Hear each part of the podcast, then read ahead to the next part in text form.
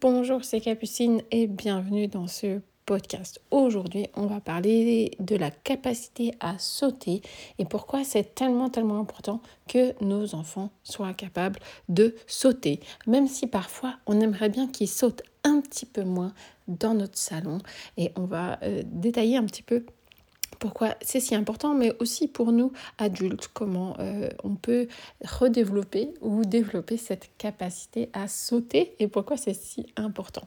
On pourrait dire presque que c'est une des dernières étapes du développement moteur. Dans le développement moteur, qu'est-ce qu'on a? On a la capacité à tenir sa tête, on a le plat-ventre, le retournement, le ramper, le quatre pattes, la capacité à s'asseoir seul, la capacité à se mettre debout. Ensuite, je rajouterai également, une fois qu'on est debout, la capacité à s'accroupir. Je pourrais même en faire un podcast tellement c'est important, cette capacité à s'accroupir. Ensuite, on a la marche. Et une fois qu'on sait marcher, eh bien, on apprend à euh, courir et sauter. Dans ce podcast, je vais vous parler des os, pourquoi c'est important pour les os de sauter, mais on va parler également d'un autre réflexe qui s'appelle le réflexe d'envol et d'atterrissage. Pour comprendre pourquoi c'est si important de sauter pour nos os, il faut comprendre un petit peu comment les os fonctionnent. Les os, ils ont des facteurs de croissance, c'est-à-dire qu'ils ont des informations qui vont leur dire euh, mais on va aussi avoir euh, quelque chose d'autre qui va leur permettre de s'organiser. En fait, l'os, il se transforme et il se modifie en fonction des contraintes qu'on lui met euh, dessus. Si vous avez déjà, par exemple, regardé un fémur qui est coupé en deux, c'est peut-être pas la chose que vous avez le plus fait, mais on va voir que les trames de l'os, elles vont suivre les lignes de force. Et donc, en fonction des lignes de force, des contraintes que la personne a subies sur son corps, eh bien, les trames, elles vont changer. On va avoir une architecture globalement la même, puisqu'on est tous debout, mais on va avoir des contraintes qui sont propres à chaque personne. Et ensuite, plus on met de contraintes, plus l'os se renforce.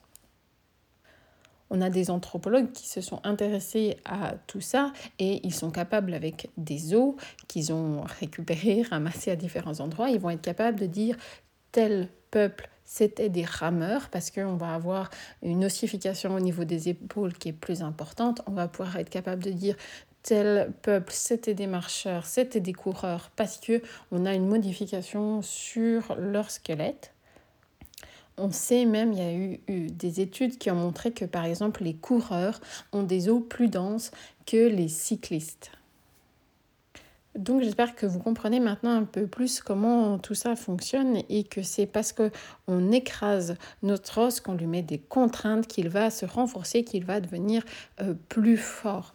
Et ça, c'est quelque chose qui est important pour, euh, pour tout le monde, d'avoir des os qui soient euh, costauds. Puis c'est des choses qui se perdent avec l'âge, donc il faut partir avec un bon capital osseux pour démarrer dans la vie. Et une des manières de faire, c'est aussi de proposer à son corps beaucoup de contraintes. Donc ça va être par exemple de laisser les enfants porter des trucs lourds, parce que, parce que déjà ils aiment, et c'est un âge quand ils se mettent debout, ils aiment expérimenter ça.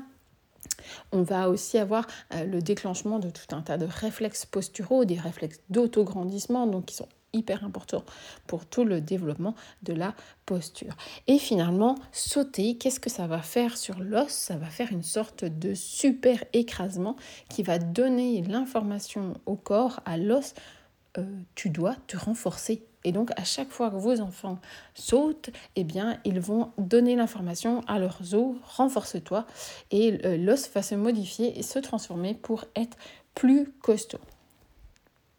Et ce qui est valable chez l'enfant, c'est également bien sûr valable chez vous. Donc si vous vous sautez, vous donnez aussi l'information à vos os qu'ils doivent se renforcer, se transformer pour être plus costauds.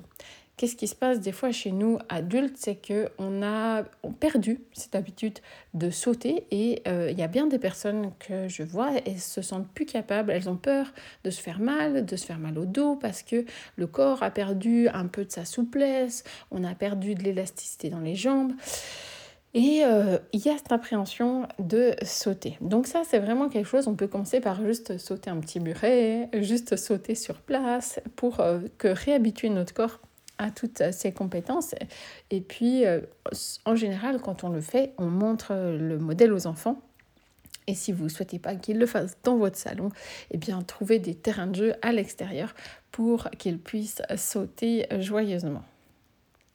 Ce qui nous emmène à ce réflexe, réflexe d'envol et d'atterrissage. Donc c'est normalement un réflexe et c'est un réflexe qu'on doit conserver, c'est un réflexe de vie qu'on doit pouvoir euh, sauter et atterrir. Et ça c'est quelque chose que j'aime beaucoup faire travailler, que ce soit à mes sportifs, aux enfants, parce que ça reste un réflexe joyeux. Quand on a quelque chose qui nous arrive, euh, qui est très heureux, eh bien, on, va le dire, on saute de joie. Euh, donc ça, c'est vraiment quelque chose euh, qui est intéressant de euh, sauter. Et puis, pour l'avoir fait travailler à des adultes, je rends compte que quand on, on réactive cette capacité à sauter, eh bien, ça apporte une grande joie de se rendre compte qu'on est encore capable de faire ça. Pour pouvoir sauter, on a besoin de certaines structures dans notre corps qui vont nous aider à mieux s'envoler et à atterrir.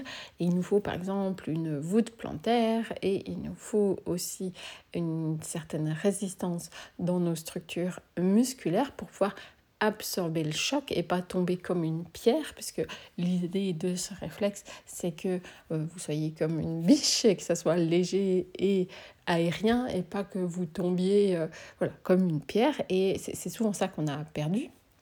Donc, en refaisant étape par étape, on va redécouvrir cette capacité de rebond, ce côté élastique dans nos muscles et dans notre corps que on va euh, pouvoir avoir en partie grâce à cette, euh, à voûte plantaire, mais aussi tous les muscles de notre corps. J'espère que ce podcast vous aura donné envie de réessayer de sauter, de vous envoler et d'atterrir pour euh, vos os, que pour que vous ayez des os en pleine forme, mais aussi que vous puissiez sauter de joie la prochaine fois que quelque chose d'heureux vous arrive. Je vous souhaite une très bonne fin de journée et puis si vous voulez retrouver, il y a tout un tas de contenus euh, gratuits que vous pouvez télécharger sur mon site le mouvement qui soigne. Au plaisir d'échanger avec vous.